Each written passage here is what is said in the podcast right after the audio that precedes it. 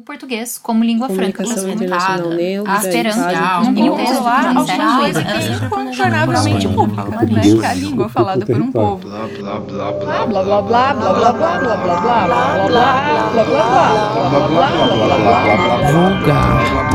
Vulgar. Linguística vulgar.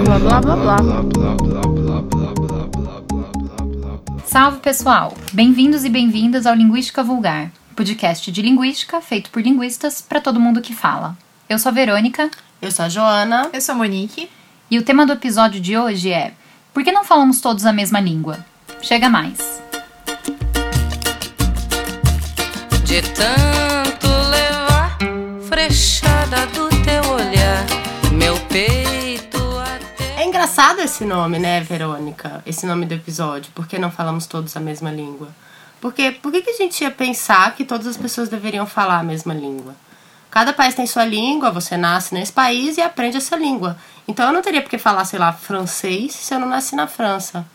Mas a gente também fala que nós aqui no Brasil falamos a mesma língua que em Portugal. Ou que as pessoas do sul do Brasil falam a mesma língua, o mesmo português que as pessoas que moram no Nordeste. Será mesmo?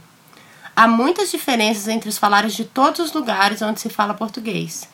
E essa diferença nós chamamos de variação. De tiro ao álvaro, não tem mais onde furar. É, o conhecimento que a gente tem da história de algumas línguas, a construção de famílias linguísticas, contribui para essa expectativa a respeito de uma língua de origem. E diante disso, diante da nossa percepção de que a gente fala línguas tão diferentes, embora sejamos todos humanos e façamos muitas coisas em comum, instiga as pessoas e faz com que a gente tente criar formas de explicar isso, né? De por que, afinal de contas, a gente fala tantas línguas diferentes ao redor do globo. Ora, toda a terra tinha uma só língua e um só idioma.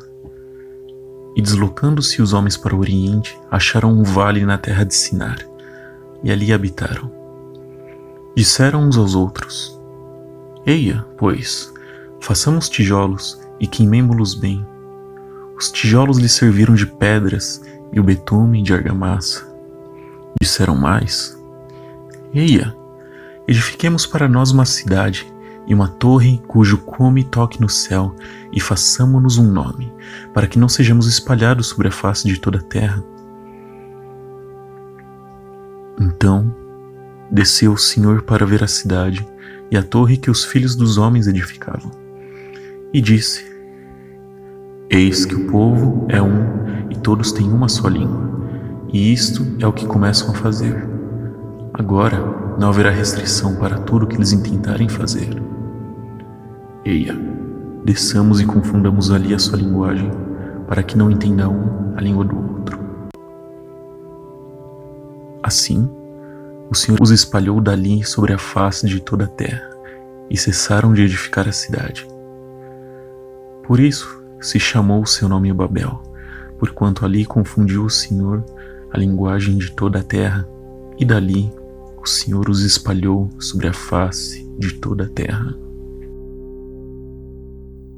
Vocês acabaram de ouvir agora o Júlio, que é um dos nossos editores, lendo um trecho do livro Gênesis da Bíblia. E ele está lendo particularmente o mito que a Joana citou, que é o mito da Torre de Babel. O que o mito conta é sobre a história da construção por parte dos humanos de uma torre que fosse suficientemente alta a ponto de alcançar o reino dos céus. Deus então teria entendido isso como uma forma de desafiar sua autoridade e teria é, empregado ali a diversidade linguística como uma forma de punição, né? Então, fazendo com que eles falassem diferentes línguas, eles não conseguiriam se entender mais e o projeto deles teria iria por água abaixo, né? Então, nesse mito aí, a diversidade linguística ela é utilizada, né? Por uma figura que está se sentindo com a sua autoridade desafiada como uma estratégia para minar o poder e a capacidade de comunicação dos humanos, né? E isso é bem interessante, porque enquanto a variação ela é universal, ela acontece em todas as línguas, via de regra, ela é tratada com alguma coisa, como uma coisa indesejável, né? E trava-se uma guerra contra a diversidade linguística. E essa diversidade linguística, como a gente vai ver aqui hoje, ela tem a ver com algo que a gente chama de variação linguística, né? Diversidade existe a partir da variação.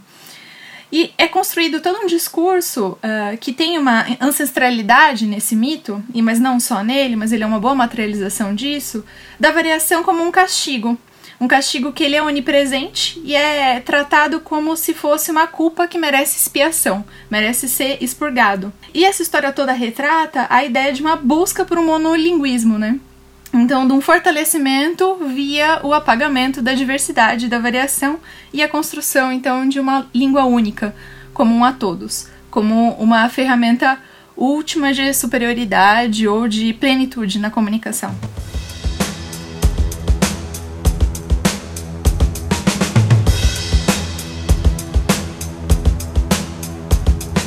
A gente viu aqui no mito da Torre de Babel, que a Monique contou, explicou um pouco pra gente, essa ideia de diversidade linguística como um obstáculo para a unificação dos povos e também como um obstáculo para a fortificação dos povos, né? Então a gente vê nesse mito também a ideia de que a humanidade era mais forte quando todo mundo falava uma mesma língua.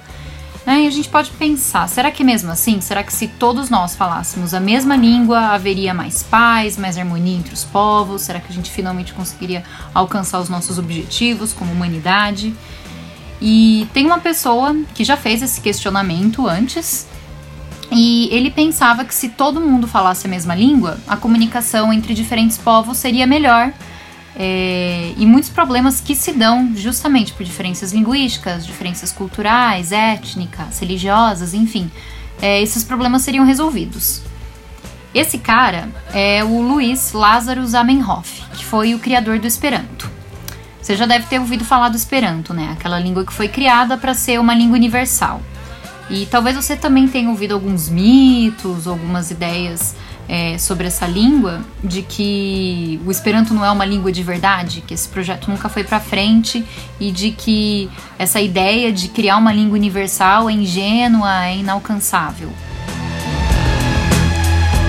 Eu não gosto muito da denominação língua universal, porque muita gente acha que o Esperanto foi criado para ser a única língua internacional.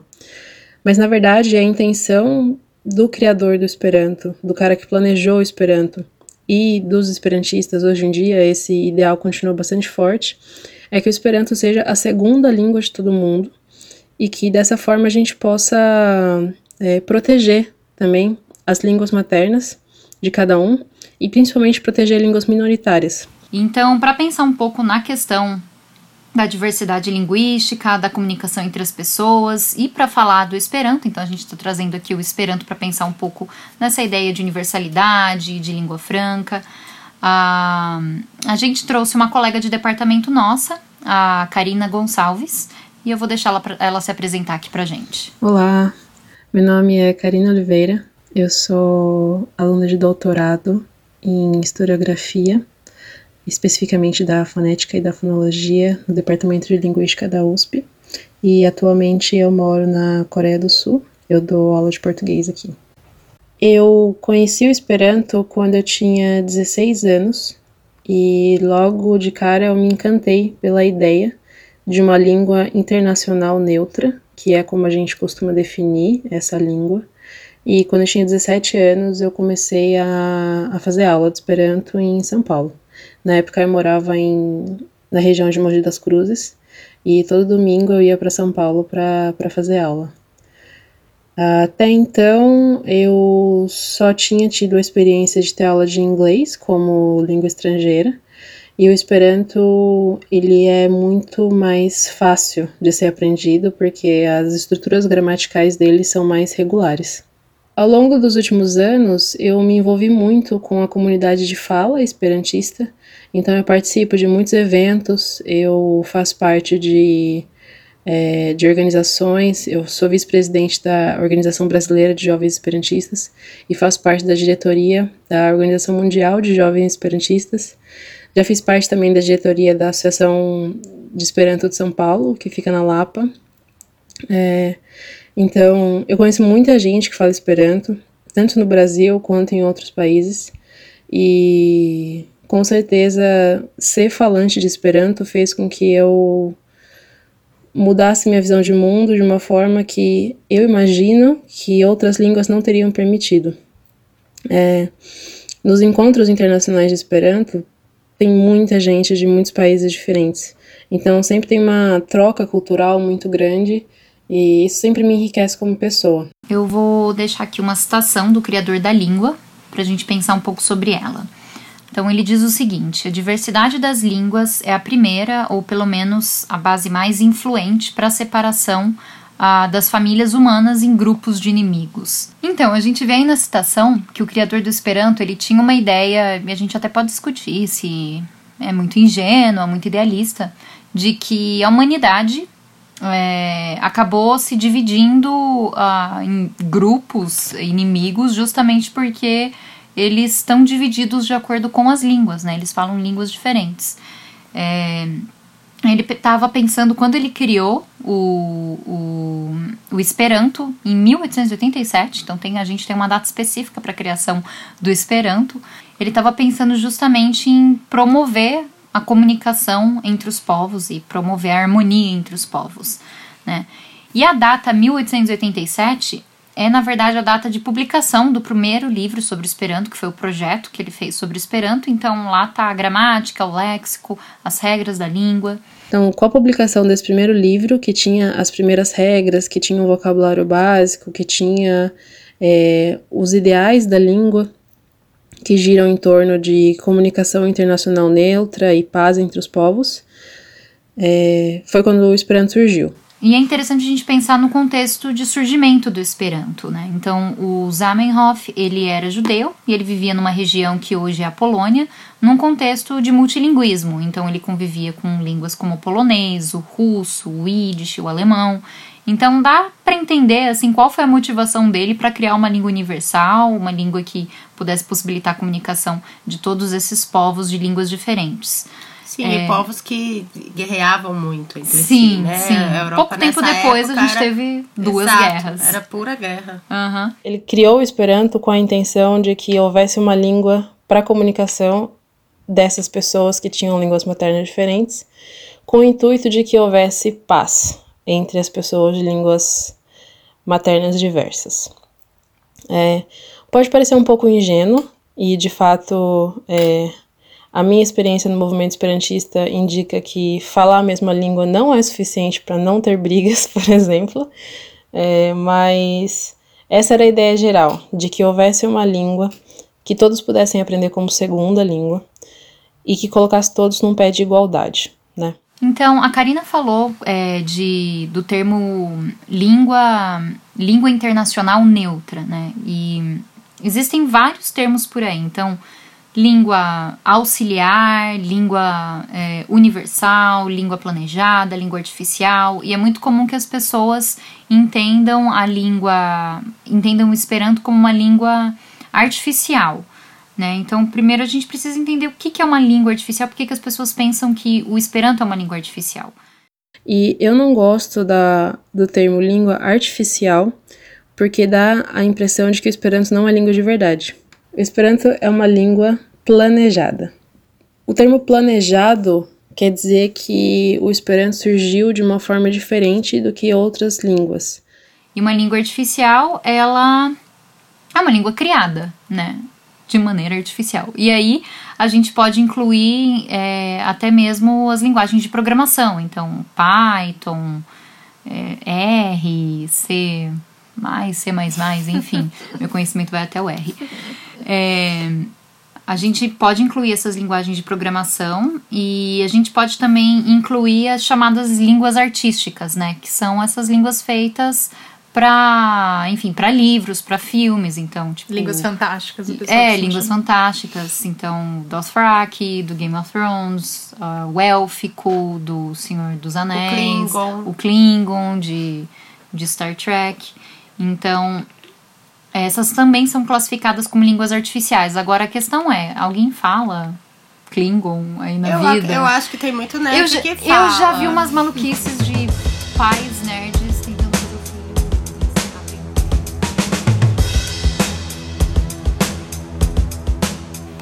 Então, uh, os esperantistas, né, as pessoas que falam esperanto, acabam é, não gostam muito desse termo artificial, é, porque é uma língua que é usada, né? Então eles preferem o termo planejada, porque ela foi uma língua planejada, criada por uma única pessoa, mas ela é uma língua que ela é usada e ela é usada por pessoas de diversos países e por isso mesmo ela está passível de sofrer processos de variação, processos de mudança.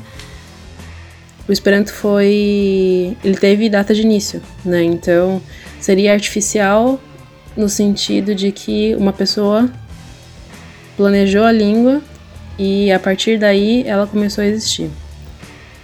Mas se a gente for falar de planejamento linguístico também, basta pensar no acordo ortográfico da língua portuguesa para ver que as línguas não evoluem tão naturalmente assim quanto a gente costuma postular, digamos assim.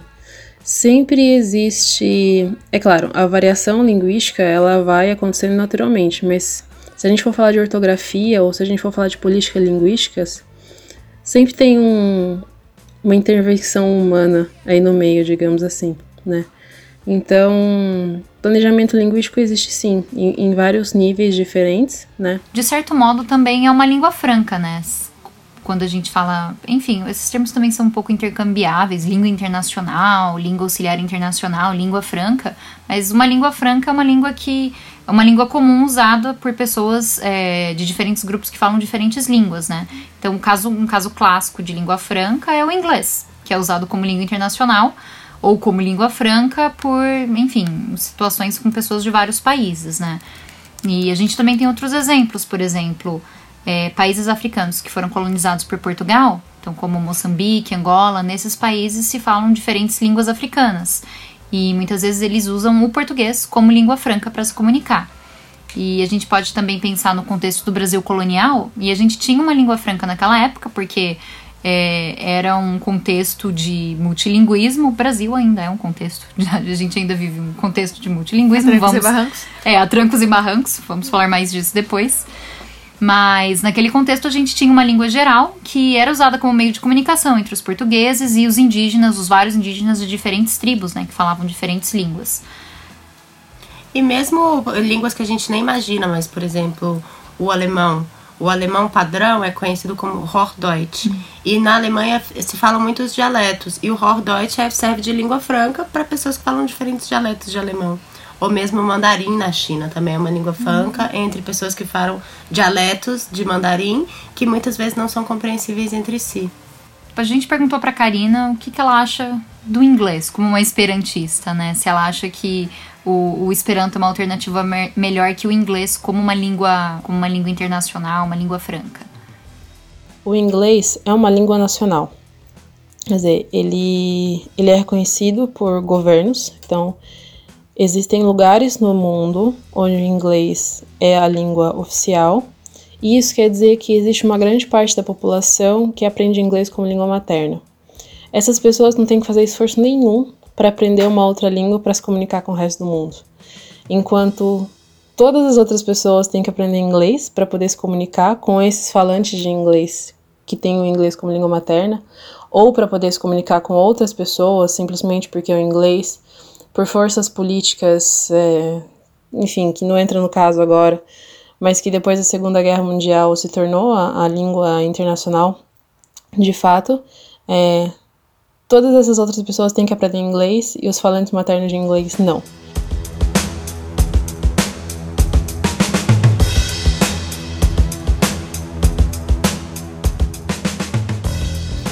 Interessante toda essa coisa é, que está por trás da criação do Esperanto, que parece que a comunidade continua deixando vivo, né, continua trabalhando, que é com esse esforço de ser uma língua mais democrática, vamos dizer assim, né? Então, de incluir mais povos, de não colocar uma relação colonial ou imperialista, né? Então, de criar uma língua para ser essa língua em que as pessoas possam se comunicar. Mas não sei, eu fico pensando aqui e eu não acho que isso necessariamente invalide esse, essa empreitada. Mas a, as línguas, uma língua planejada, uma língua artificial, enfim, ela é criada a partir de alguma coisa, né? Então Sim. eu fico pensando na, em relação ao Esperanto, se ele não é, favoreceria determinados grupos linguísticos e coisas assim. O que, que vocês acham? Sim, e ela fala isso, né? Que assim, o Esperanto em relação à língua franca como o inglês, ele tem a vantagem de ser uma língua que todas as pessoas estariam em pé de igualdade ao aprender. Mas não é bem assim, porque o Esperanto ele foi criado tendo por referência principalmente as estruturas da língua das línguas indo-europeias. É, então, por exemplo, o léxico é majoritariamente românico. E a gramática, a organização das frases, modo de formação de palavras, também são de línguas indo-europeias. Então, para nós falantes de português, por exemplo, seria muito mais fácil do que para uma pessoa que fala japonês. Então, não existe tanto essa igualdade, né? Ela fala, existe essa ideia da, da neutralidade. Mas é bom a gente pensar que não é tão neutro assim, porque afinal de contas, uma pessoa que inventa é uma pessoa que fala uma língua, é uma uhum. pessoa que tem um viés, é uma pessoa que tem um ponto de vista. Uma língua inventada, artificial ou planejada, ela sempre é planejada por alguém que já fala uma língua e tudo mais. Além Sim. do que, vamos combinar que neutralidade e língua são coisas difíceis de caber no Sim, mesmo universo. Exatamente. Não combina. Então, eu concordo com o, o, que a Joana falou, né, de que o Esperanto ele foi criado com base em um determinado grupo de línguas, em uma determinada família, que é a família de a, a família indo-europeia. Então, ela vai conservar certas características, né, e foi criado por uma pessoa que já falava outras línguas. Então, a gente tem que pensar nesse contexto, surgiu num contexto específico, é, num contexto específico, fim do século XIX, né, contexto de multilinguismo, pré-guerras mundiais, mas é, eu acho que é interessante a gente observar, é, é um projeto louvável ao mesmo tempo, apesar dessa neutralidade ser bem idealista e muito difícil de ser atingida, mas é, é interessante ver, eu não sei como em que pé o Esperanto tá, como a Karina disse, faltam alguns estudos, mas é, a gente está num cenário bem diferente hoje em dia, né? A uhum. gente está num cenário de globalização, de internet, então é, essa, neutraliz essa neutralidade idealizada, ela vai, ela vai adquirindo faces, assim, caras diferentes, né, ao longo do, do, do tempo, né? E eu acho que o Esperanto está passando por isso. Por isso mesmo que é, é, é interessante o argumento, né, de que o Esperanto não é tão artificial assim, né? Afinal, as pessoas estão usando e, enfim, ela está dentro de um contexto de, Sim. de uso. A partir do momento que ela é usada, ela é viva, né? Uhum. E se ela é viva, provavelmente ela varia. E justamente por pelos falantes de Esperanto estarem espalhados pelo mundo inteiro, existe variação linguística sim.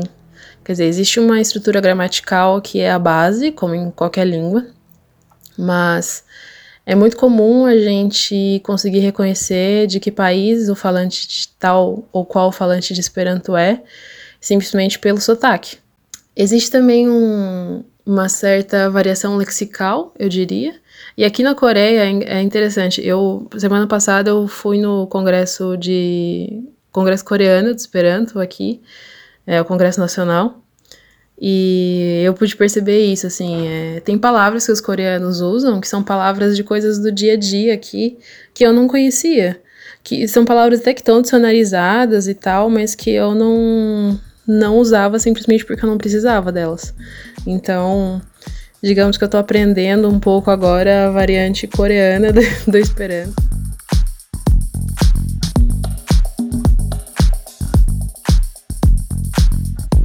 Né? É muito legal. Eu achei muito legal que a Karina trouxe, um pouco desfazendo a ideia que nós próprios temos de que o Esperanto é uma língua artificial, colocando essa outra ideia de uma língua planejada, porque ela foi feita para que os humanos se comunicassem.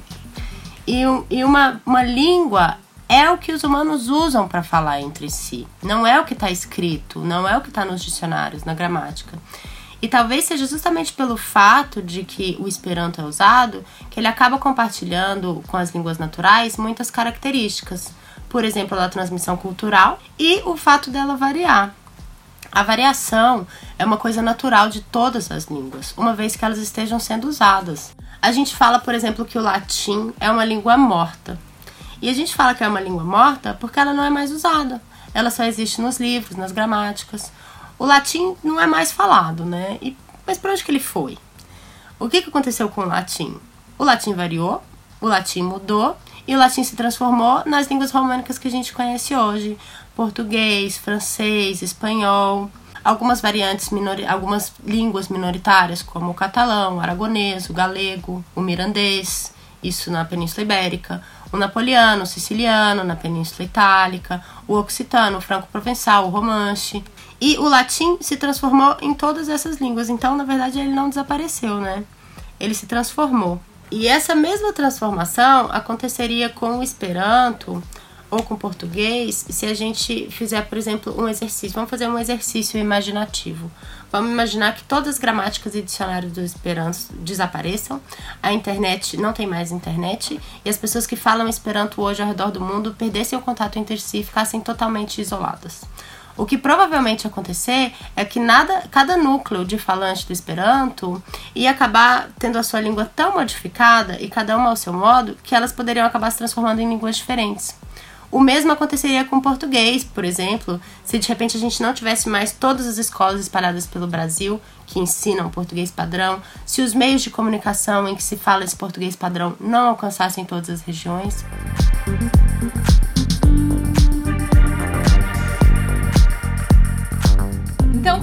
Objetivo de conservar determinados falares, a gente tem na sociedade entidades reguladoras que controlam a diversidade linguística. E, e o exercício que está posto aí é de uma tentativa de justamente unificação, né? Então, por exemplo, naquilo que a Joana citou do, do Brasil. Então, no Brasil, a gente tem a escola, a gente tem a mídia, nós temos diversos livros e manuais que regulam como a língua deve ser. Então, para mencionar aqui um exemplo que eu acho é, interessante, um exemplo de entidade reguladora, além do Estado e da escola, essas já mais comumente citadas, Uh, o professor Faráculo geralmente menciona, por exemplo, a atuação da Academia Brasileira de Letras, que é inspirada na Academia Francesa de Letras e é uma entidade privada, mas que ela atua nessa tentativa de regulação da língua, né? Então é uma entidade privada que tenta regular e controlar alguma coisa que é incontornavelmente pública, né? Que é a língua falada por um povo. Então, ela é uma das entidades que atua nesse sentido. Então, a gente tem aí é, forças em constante atrito, né? Uma força que a gente pode chamar aí, para emprestar os termos da física, de uma força centrípeta, que é uma força de tentativa de conservação, então, desses.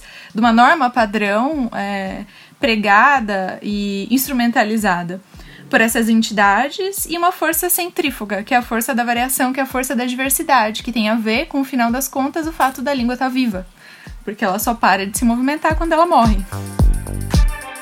A Karina falou de como nem todas as mudanças são naturais, de como algumas são planejadas, e ela citou o acordo ortográfico do português, mas a gente tem que notar que esse é um fator de unificação linguística, não de variação. E ela também está falando aqui da língua escrita, não da língua falada, onde o planejamento tem bem menos impacto. A gente pode imaginar que alguém invente uma palavra que se torne característico de um só lugar onde a língua é falada. Mas variações profundas dificilmente são planejadas. A variação é natural. O Esperanto é uma língua, digamos, sem nação, mas ainda assim os seus falantes buscam manter uma unidade. No caso das línguas nacionais, ou seja, as línguas oficiais dos países, o principal fator unificador do idioma é o próprio Estado, que mantém uma unidade linguística nas instituições, nas escolas e os meios de comunicação.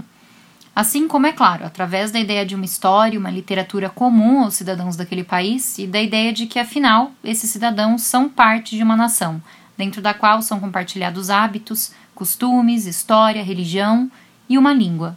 A ideia de que as línguas são estáticas, de que há uma língua apenas com sotaques e variações regionais ou individuais, ela é artificial, e a força dessa ideia deve muito à força dos Estados-nação, um ideal político, étnico e ideológico que não tem muito mais do que 150 anos.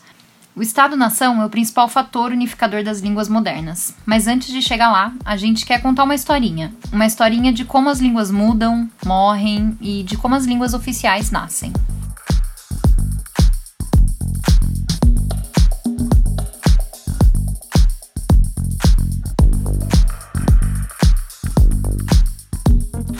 Eu sugeri que a gente fizesse um exercício mental de imaginar que os falantes do Esperanto ou do português ficassem isolados. E eu disse que provavelmente os falares de cada comunidade ia mudar muito para daqui a alguns séculos se transformarem em línguas diferentes. Foi exatamente isso que aconteceu com o latim, que deu origem às línguas românicas que conhecemos hoje. Então, as línguas que a gente fala hoje, que tem gramática, dicionário, literatura, que são línguas oficiais de um país, elas nem sempre foram assim. Elas nasceram em algum momento e elas nasceram das mudanças que ocorreram em outras línguas. Elas são consideradas línguas filhas do latim e surgiram justamente desse processo de isolamento que eu falei. Quando o Império Romano caiu e o seu território foi invadido por povos bárbaros, toda aquela região do Império Romano perdeu a sua unidade e se transformou em várias regiões isoladas, cada um falando a sua variedade de latim e em contato com línguas diferentes.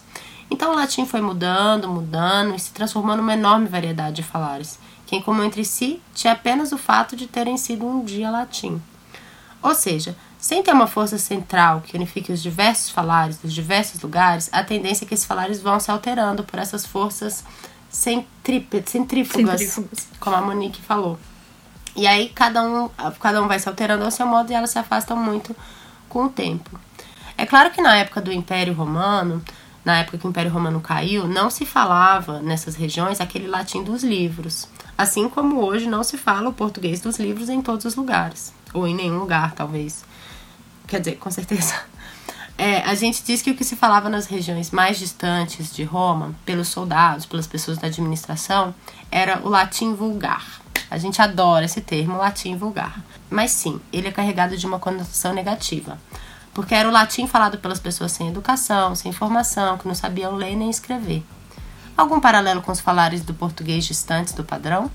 Quantas vezes a gente ouve que as pessoas de um tal lugar não sabem falar português? Ou não falam português direito? Pois é, né, Joana? Essas definições daquilo que é certo ou não, legítimo e ilegítimo, elas não se dão por acaso, né? Como diz uma frase de para-choque de caminhão que todo mundo adora repetir, e eu também, do Calvé. A história de uma língua é a história dos seus falantes, né? E necessariamente, então, a história da língua conta a história de dominação de povos, né? Conta a história de desigualdade e a história das nações, como você conta um pouquinho aqui pra gente. E, enfim, a língua que se quer expurgar nesse processo, a que se quer deslegitimar, ela é sempre reconhecida como a língua dos despossuídos, a língua do sem teto, a língua do sem terra, a língua do sem língua padrão, né? E toda a ideia de disfuncionalidade que está relacionada à variação linguística, à divers- à diversidade, ela está relacionada à ideia de, de disfuncionalidade da diversidade humana, né? Diversidade cultural, étnica e assim por diante. E a estigmatização de certos traços linguísticos. Então vamos pensar aqui, por exemplo, no português brasileiro, a gente tem uma certa, um certo estigma relacionado a se falar porta, né, com esse R que a gente chama de retroflexo, ou a fazer uma concordância não redundante. Então falar os meninos foi, né, ao invés de os meninos foram, ela constitui na verdade uma tentativa de liquidar essas variantes que eu tentei produzir aqui que são utilizadas por pessoas em situação de desprestígio social. Mas não só por pessoas em situação de desprestígio social, mas a tentativa de normalização parte de um ideal, né? O ideal de uma norma que é uma norma abstrata, que ela não tem concretude nas práticas linguísticas das camadas, mesmo das camadas mais cultas. Sara Donato 2013, Made in Roça. Tamo aí pra mostrar que o interior tem voz. Correra Records. Eu sou caipira meme aí vai segurando. Eu faço rap como se tivesse carpinando. Faço rastelo, tiro fora as más influências. O que é bom nós cultiva e floresce como essência. Caipira desde nascença, sim eu assumo. Não nego minhas raízes visando o seu consumo. Vacinada contra os fela que só sabe criticar. Não play, sente o peso do interior no Então, por exemplo, toda a chacota que alguém quando muda de região ou muda de camada social, né, sofre a respeito do seu falar, ela tem uma função específica. E essa função é fazer com que essa pessoa se curve às preferências locais. E é interessante observar que essas práticas elas nunca vêm descoladas, né? A gente nunca apenas tem problemas com determinados jeitos de falar. Geralmente a gente tá, a gente tem problemas com várias outras coisas que acompanham isso, né? Com jeitos de se vestir, com jeitos de enxergar o mundo, com questões religiosas. Essas questões nunca estão descoladas de outras questões de diversidade humana. Então a imposição da variedade que é construída como se fosse a variedade das elites, como única variedade legítima, ela é amparada também pelo Estado que a partir de construção de diversas entidades de controle, como a gente já mencionou aqui, a escola, as formas de, de regular outros espaços, né, aparelhos do Estado, documentação e tudo mais, se constroem justamente como formas de deslegitimar, né, apagar a diversidade e instaurar uma norma, uma norma que se tenta construir como espelho desse Estado-nação. E é importante frisar que a negação dos conflitos linguísticos é algo muito constante, né? Então, uh, dificilmente nos debates públicos se assume a ideia de que exista um problema na forma como a gente lida com a diversidade linguística. A discussão ela apenas se, se dá em polos entre o que é certo e o que é errado, e a, e a única coisa que deve se fazer diante disso, de acordo com esses discursos, é adequar todo mundo ao falar certo, né? Seja ele qual for. Mas na verdade a negação desses conflitos, ele é a negação, ao fim e ao cabo, de conflitos sociais de modo geral, né? Então a gente vive numa sociedade que nega que tem conflitos sociais que quer aniquilar a diversidade e que, por sua vez, também nega toda, todos os conflitos que estão relacionados a uma tentativa de aniquilação da diversidade linguística. Falo puxando o R mesmo algum problema. Feito na roça por nós mesmo pra fortalecer a cena. Em roça, melhor vazar se for pra ficar Na bota. Rap é compromisso, já dizia o sabota então no mosca. Mexeu com nós é roça, eu tenho sotaque danado E puxo o R adoidado aqui. É rap do bom, diretamente do interior do estado não sou da sua laia, não me olhe de soslaio Muda o sotaque, o caralho Mais preocupado com a pronúncia do que com a proposta. Se eu falo portas e abrem as portas. Pra ilustrar um pouquinho o que a Monique falou pra gente, vamos fazer um exercício. Quem vocês acham, que tipo de pessoas, uh, que tipo de pessoa vocês acham que diria palavras como pranta, inglês, frecha, publicar, Talvez você tenha pensado numa pessoa de baixa escolaridade, alguém que talvez não tenha terminado o ensino fundamental. E essa associação não está de todo equivocada, porque a troca do l pelo r é bem comum no falar das pessoas de baixa escolaridade, e essa é uma variação, infelizmente, muito estigmatizada, porque ela está justamente muito distante dessa norma padrão que é idealizada, que é a norma das elites, né? Que é a norma padrão que corresponde ao falar das elites. Mas, e se eu te falar que essas palavras, pranta, frecha, na verdade você vai encontrar no poema Os Lusíadas, do Camões. Ah. É, sim, o Camões, aquele que é tomado como o exemplo do falante mais puro da língua portuguesa. Então a gente vê aí que uma variável que hoje é estigmatizada, séculos atrás, fazia parte da norma padrão da época. E com isso a gente também vê que a questão não está no fenômeno linguístico em si, de trocar o, o L pelo R, mas sim nas pessoas que usam essa ou aquela variedade do português. É bem comum que as pessoas pensem que esse fenômeno de trocar o L pelo R, que nós linguistas chamamos pelo palavrão rotacismo, é uma deturpação da língua portuguesa. Mas na verdade, esse é um traço de conservação, o que quer dizer que esse é um traço muito antigo da língua portuguesa, que alguns dialetos ainda, com, ainda conservam né, no português. A gente vê em palavras, por exemplo, como cravo, que veio do latim clavo, ou a palavra fraco, que veio do latim flaco. Né? Uhum. Então, esse é um fenômeno que está ali na história da língua. E a gente tem esses dialetos que ainda conservam, é, é, que ainda conservam esse traço do português de Camões, né? E o dialeto rural é um desses dialetos que ainda mantém muitos traços do português, uh, de um português mais antigo, e que é ao mesmo tempo muito estigmatizado, né, infelizmente. E é interessante que algumas cidades no interior de São Paulo, por exemplo, São Miguel do Arcanjo, ainda mantém esse traço, esse traço não é estigmatizado, né? Os falantes não, não notam uma diferença, é, enfim, em nível social, de escolaridade, quando uma pessoa fala frecha ou flecha.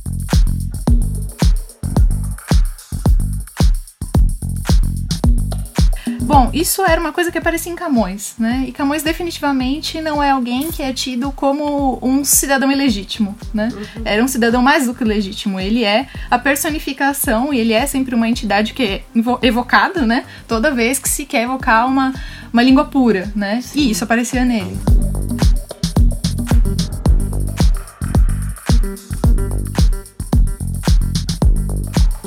Então, voltando aqui depois dessa digressão, voltando para nossa historinha do latim, É, o latim clássico, que é, digamos, esse latim dos livros, ele continuou a ser usado é, depois do fim do, do Império Romano, ele continuou a ser usado pela igreja, nas universidades. Tudo que se escrevia era em latim.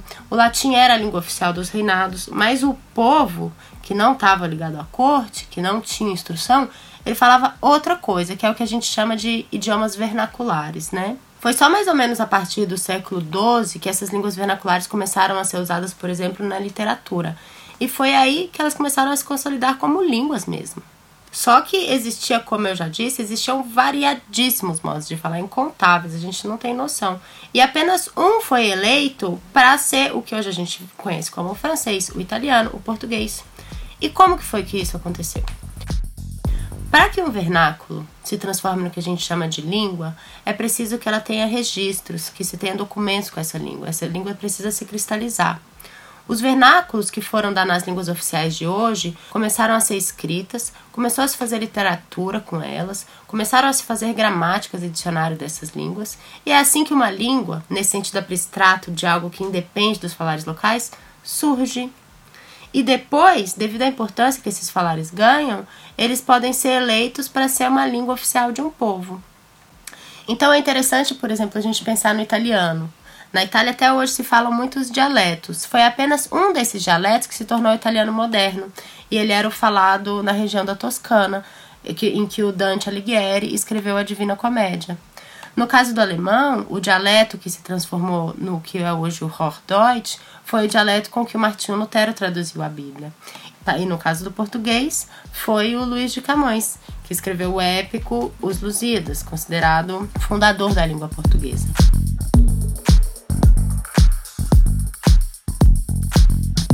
Foi mais ou menos em torno ali do século XVII, quando já existiam os estados monárquicos europeus, que o latim começou a ser substituído pelos vernáculos como as línguas oficiais dos estados. E a partir do momento que o estado elege uma variedade como língua oficial, ela se torna língua e os outros falares se tornam dialetos. E aí a gente chega na nossa historinha, na nossa narrativa, ao surgimento dos Estados-nações, a partir do século XVIII e ao longo do século XIX, em que eles se consolidaram. É, o surgimento e a consolidação dos Estados-nações foi decisivo para essa ideia que a gente tem hoje de língua como elemento que une uma nação. Depois das revoluções burguesas, né, a Revolução Francesa, a Revolução Industrial na Inglaterra, e com o fim dos impérios monárquicos, não era mais o poder de um, de um monarca, de um rei, que unia os povos sobre seu domínio, mas sim a ideia de nação. Imaginem que quando os estados eram regidos por famílias reais, o rei da Inglaterra poderia se casar com uma rainha espanhola, dominar um território francês, e a diferença de língua dos seus súditos pouco importavam. Mas e quando o núcleo sustentador do poder não é mais a família real, e sim a ideia abstrata de nação? Aí entram fatores culturais, étnicos e históricos que colocam a língua no centro dessa estrutura governamental unificada. E para que essa forma de poder exercido pela língua fosse efetivo, também ao longo do século XIX foram criadas as escolas públicas, onde eram ensinadas as línguas nacionais. Esse processo foi decisivo para que os povos com falares e culturas diferentes fossem reunidos sob um mesmo domínio, e foi também decisivo para que outras variantes fossem suprimidas em favor da ideia de uma língua unificada. A língua é definidora do que hoje a gente entende como nação.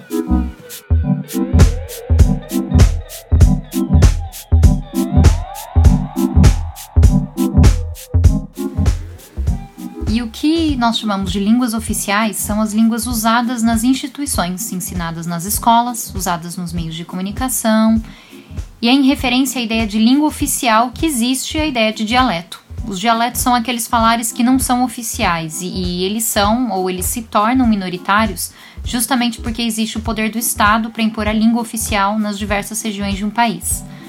Essa língua é imposta não somente através do poder das instituições, dos meios de comunicação, das escolas, mas também através da construção da ideia de que é apenas uma língua, a língua correta, a língua verdadeira, o verdadeiro português.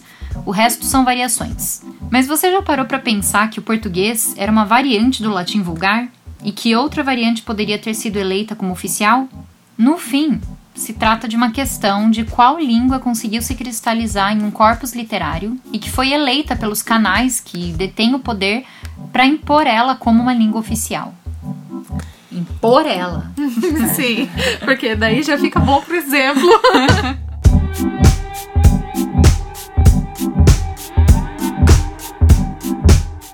Pois é, né, Verônica?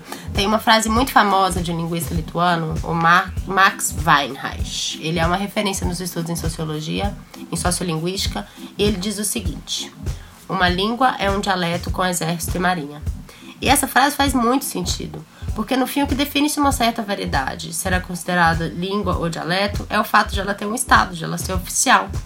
É claro que há alguns critérios linguísticos para dizer se um vernáculo é uma língua diferente ou uma variante de uma outra língua, né? Que seria o dialeto. Por exemplo, se as pessoas que falam duas variantes se compreendem mutuamente, você pode dizer que se trata de dois dialetos de uma mesma língua. Mas a gente pensa, por exemplo, no sueco, no norueguês no dinamarquês, eles se compreendem mutuamente. No entanto, eles são consideradas línguas diferentes porque são línguas oficiais de países diferentes, de nações diferentes. Já na China, em que há diversos dialetos do chinês, muitos não são compreensíveis entre si. E na verdade a gente não precisa ir muito longe. Vocês conhecem aquele filme brasileiro que se chama Cine Hollywood? Então, ele foi feito com legenda, porque tem muita gente no Brasil que não ia entender o dialeto deles.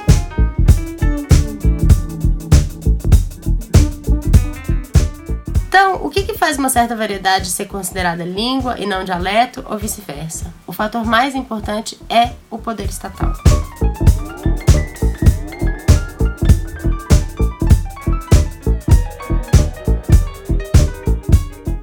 E aí, no fim de contas, o, os jesuítas foram expulsos, ah, houve toda uma reorganização da administração ah, da Amazônia e dos povos indígenas, e nesse processo surge um, um, um documento que determinava que ah, as crianças indígenas e os, e os indígenas eh, habitantes das vilas estavam proibidos de usar as suas a língua geral, claro, e as suas línguas próprias, e que deveria se incentivar o uso do português e o ensino do português. Então veja, é uma política muito bem definida, muito clara.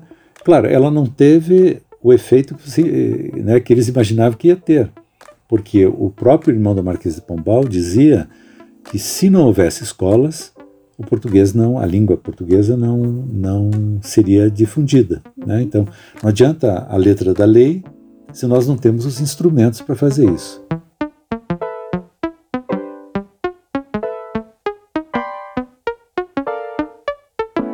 Bom, gente, por hoje é isso.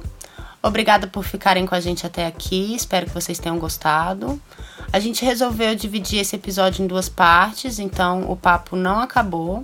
Logo, logo a gente vai lançar a segunda parte desse episódio, que vai ter participação de dois professores. Um é o Carlos Alberto Faraco, que é uma grande referência em variação linguística, e também a professora Lívia Oshiro vai dar uma palhinha pra gente. Então, galera, antes da gente encerrar alguns agradecimentos, mas antes dos agradecimentos, uma menção honrosa à Júlia França, que é a autora de um trabalho sobre rotacismo em São Miguel do Arcanjo, que foi uma das coisas citadas pela Verônica no episódio. Então, muito obrigada por sua pesquisa, Júlia. Queremos saber dos seus resultados depois. É, um agradecimento à Karina, que topou participar, explicar um pouquinho pra gente sobre o Esperanto. Lembrando que a gente está no Facebook como Linguística Vulgar, a gente está no Twitter como Linguística V, eu não lembro o É, nosso Linguística Twitter. V, eu acho. Linguística V. E no Instagram como Linguística Vulgar também. Acabou mesmo, gente? Meu Deus. Engasguei, chega.